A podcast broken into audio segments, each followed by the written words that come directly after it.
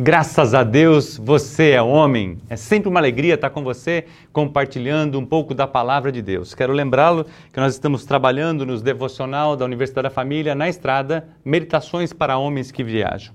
Se esses devocionais têm trazido edificação para a sua vida, peço que deixe seu comentário, deixe seu like, se inscreva em nosso canal e compartilhe com outros homens. O tema de hoje é a necessidade de uma mudança de coração.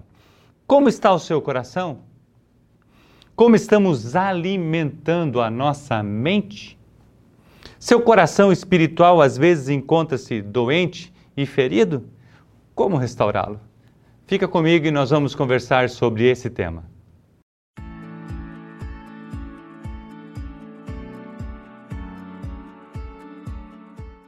Davi Graves compartilha nesse devocional sobre como é o nosso coração. Em dezembro de 1967, os médicos realizaram o primeiro transplante de coração da humanidade. Essa operação aconteceu na cidade do Cabo, na África, pelo Dr. Christian Barnard. O paciente foi Louis, um dentista de 53 anos que recebeu o coração de uma jovem de 25 anos chamada Denise Darvall, que faleceu em um acidente. Infelizmente, Lois teve complicações e 18 dias depois do seu transplante ele veio a falecer devido a algumas inflamações. Desde então, muitos outros transplantes têm sido feitos e muitos com sucesso. A questão aqui é física. Mas como está o nosso coração? Espiritualmente, emocionalmente, relacionalmente? Sobre tudo que se deve guardar, guarda o teu coração, diz a palavra de Deus. Jeremias capítulo 17, versículos de 9 a 10, fala assim para a gente: O coração é mais enganoso que qualquer outra coisa e a sua doença é incurável. Uau!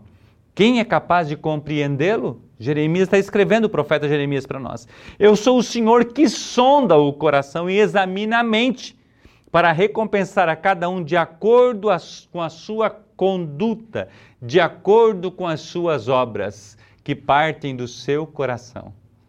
Uau! Por quê? Porque Deus, a Bíblia fala aqui, qualquer. Deus é capaz de compreender. O Senhor sonda o coração e examina. Ou seja, as nossas obras são examinadas por Deus por aquilo que está dentro do meu e do seu coração. Espiritualmente, todos nós precisamos de transplante de coração. O nosso coração ele é inclinado ao pecado desde que nascemos. Ele é enganoso, desonesto e poluído. Uau, mas como assim, Marcos? Olha o que Mateus escreve, evangelista Mateus, no capítulo 15, 18, 19, ele fala assim: palavras do próprio Senhor Jesus. Mas as coisas que saem da boca vêm do coração, e são essas que tornam o homem impuro. Pois do coração, preste atenção, saem os maus pensamentos, os homicídios, os adultérios, as imoralidades sexuais, os roubos, os falsos testemunhos e as calúnias. Uau! Verdadeiramente o cerne de todos os nossos problemas está no coração humano, que é trapaceiro e incurável, diz o escritor desse devocional. Eu achei extraordinário isso porque tem muito sentido. Realmente nós não conhecemos o nosso coração. Eu lembro que certa vez eu ouvi um pregador que eu gosto muito de ouvi-lo, o nome dele é Paul Washer, e ele comentou que ele cuidava muito com as amizades que ele tinha e as pessoas que ele chamava fazer, para fazer parte da sua comunhão íntima, da sua casa, da sua alimentação, do seu jantar, do seu almoço, porque ele desconhecia o seu próprio coração. Quando a gente expressa isso de forma verbal e de coração, eu creio que Deus enxerga que nós reconhecemos que Ele precisa cuidar do nosso coração. Porque é do coração que partem todas as coisas. Provérbios 23, 6 fala assim: Dá-me, filho, o teu coração, e os teus olhos agradem-se dos meus caminhos.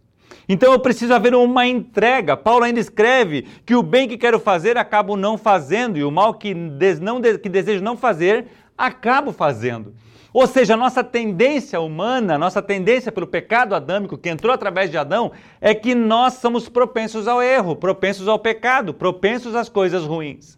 Por isso que nós precisamos do novo nascimento, precisamos entregar o nosso coração a Deus e Deus enviou o seu Filho amado, Jesus Cristo, que facilitou todo o processo.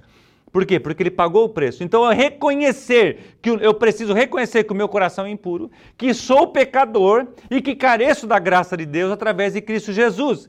embora não conhecemos o nosso coração, Deus o conhece muito bem. Então a questão é o coração. Parte as coisas do coração. Aqui que nasce, que é as saídas da vida, é aqui que vai. Então por isso que eu preciso de você entregar o coração a Deus. Ele esquadrinha e examina a nossa mente e o nosso coração.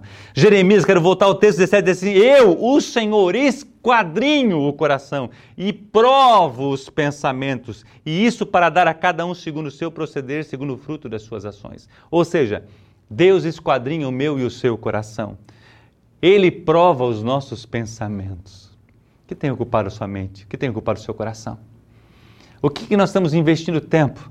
Salmo 139, de 1 a 13, é muito conhecido e fala assim: Senhor, tu me sondas e me conheces. Você sabe o que é sondar? Sondar é enfiar algo. Você, busca, você coloca uma sonda para você buscar alguma coisa, para você enxergar alguma coisa, para você captar alguma coisa. E a Bíblia está falando que o Senhor me sonda e me conheces. Sabe quanto me assento e quando me levanto, de longe penetra os meus pensamentos, esquadrinha o meu andar e o meu deitar e conhece todos os meus caminhos. Olha o texto anterior que nós lemos. Ele esquadrinha o coração e prova os pensamentos. Nós lemos lá em Provérbios 23, fala assim: ó, Filho meu, entrega o teu coração e os teus olhos se agradem dos meus caminhos. Então, o salmista Davi está falando que ele conhece todos os nossos caminhos. Você está dominando o seu coração ou você já entregou ele para Jesus? A nossa esperança está em termos um coração novo. Mas como, Marcos? Através do novo nascimento em Cristo Jesus. Lembra do, do papo com Nicodemos? É necessário que nasça de novo. Aí o profeta Ezequiel fala algo tremendo para mim e para você. Ezequiel 36, 26 e 27 fala assim: Darei a vocês um coração novo e porém um espírito novo em vocês. Tirarei de vocês o coração de pedra, o coração pecaminoso, o coração endurecido, o coração ruim, aquele coração insensível. E lhes darei um coração de carne, ou seja, amolecido, um coração que está disposto a aprender, ensinável. Porei o meu espírito em vocês e os levarei a agirem segundo os meus decretos e a obedecerem firmemente as minhas leis. Eu quero dar um break aqui e eu quero falar desse livro. Eu estou lendo esse livro agora, Enganado Eu. E enganado eu, ele fala que muitas vezes nós somos enganados pelo nosso coração e pela nossa mente, e nós justificamos algumas atitudes ou exercemos algumas ações pelo nosso conhecimento e pela nossa experiência, e não pelo aquilo que o Espírito de Deus faz. Por isso que Jesus falou que é necessário que nasçamos de novo para Nicodemos. Porque aquele que nasce da carne é carne, mas aquele que nasce do Espírito é vida e vida abundante. Então eu quero indicar esse livro para você, porque muitas vezes nós estamos sendo enganados por nós mesmos, achamos que estamos enganando as pessoas, mas enganamos nós mesmos. E o Craig Hill traz essa explicação de uma forma tão linda, eu estou deliciando esse livro, eu quero compartilhar isso com você. Agora, onde que nós vencemos? Aonde que Deus venceu? Onde que nós conseguimos resgatar o nosso coração? Foi na cruz. Na cruz ele venceu todas as coisas. E a Bíblia fala, o escritor aos Hebreus fala que o sangue de Jesus Cristo nos purifica de todo o pecado. Muitas vezes entregamos as nossas dificuldades em vários lugares e não deixamos aonde? Na cruz. O Edin Cole escreve isso no currículo Semiene Hombridade, que os homens levam para vários lugares, mas não levam para a cruz, porque a cruz é a solução. A cruz é onde que Jesus venceu. Então eu preciso expressar o sentimento que traz aquela situação errada que eu fiz, o pecado que eu cometi, a traição que eu fiz, o erro, o roubo, o engano, sei lá, aquilo gera alguma coisa dentro do coração. E a palavra de Deus diz que Jesus pagou o preço. Mas como que eu me livro, fico livre da culpa, do pecado? Reconhecendo que eu sou pecador, reconhecendo que o meu coração é enganoso e dizendo assim: Jesus, eu preciso do teu perdão. E eu quero confessar o meu pecado. Senhor, eu pequei contra essa pessoa. Eu pequei contra minha esposa. Eu pequei contra meus filhos. Eu pequei contra os meus pais. Eu pequei contra o meu patrão. Eu pequei contra o meu empregado, contra o meu amigo. Eu preciso da tua graça. Lembra do publicano? Não sou merecedor de estar aqui. E Jesus fala que ele saiu dali justificado. Muitas vezes isso acontece. Mas eu quero convidar, por quê? Porque a cruz é um lugar de humilhação, mas também de restauração. Por que humilhação, Marcos? Porque precisamos reconhecer que o nosso coração é impuro e verbalizar as nossas falhas e pecados. Por que de restauração? Porque Jesus venceu a morte, ressuscitou e cravou os nossos pecados na cruz. Paulo escreve aos Colossenses, no capítulo 2 e 14, ele fala assim: o escrito de dívida que estava escrito contra mim e contra você, Jesus cravou na cruz. Como está o teu coração? Uau! 2 Coríntios 7,9 fala assim: a tristeza, segundo Deus, ela produz arrependimento, que leva à salvação e não remorso. Mas a tristeza, segundo o mundo, o mundo produz morte. Ficamos tristes, confessamos, a Deus. Reconhecemos que somos falhos. É uma tristeza, porque o pecado gera tristeza, o pecado gera morte. Mas eu reconheço aquela tristeza, segundo Deus, que gera o arrependimento. Lembra que Jesus fala: arrependei-vos, porque é chegado o reino dos céus.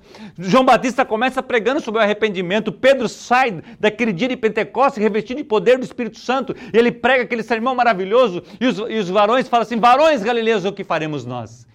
E ele fala: arrependei-vos, porque é chegado o reino dos céus. Uau! Então, essa tristeza que gera porque pecamos, ela também desperta-nos para o arrependimento, é diferente de remorso. O remorso até você chora, sente aquilo, mas você não muda, porque o arrependimento é conversão. Eu estava indo para lá, agora estou indo para cá. Eu não quero mais fazer aquilo. Vai ter a luta da carne, do sangue e do espírito? Vai ter, porque a nossa luta não é contra a carne e sangue, mas contra principados e potestades. Vai ter essa guerra no mundo espiritual? Sim, vai ter. Mas agora você tem o Espírito de Deus, que te ajuda a vencer. E isso é extraordinário. Qual que é a sua resposta a isso? Vai continuar sendo enganado por você mesmo? Lembra do tema do nosso devocional? A necessidade de uma mudança de coração. Então eu e você precisamos mudar o nosso coração. Como? Entregando para Jesus. Ele é a resposta. Jesus é a resposta.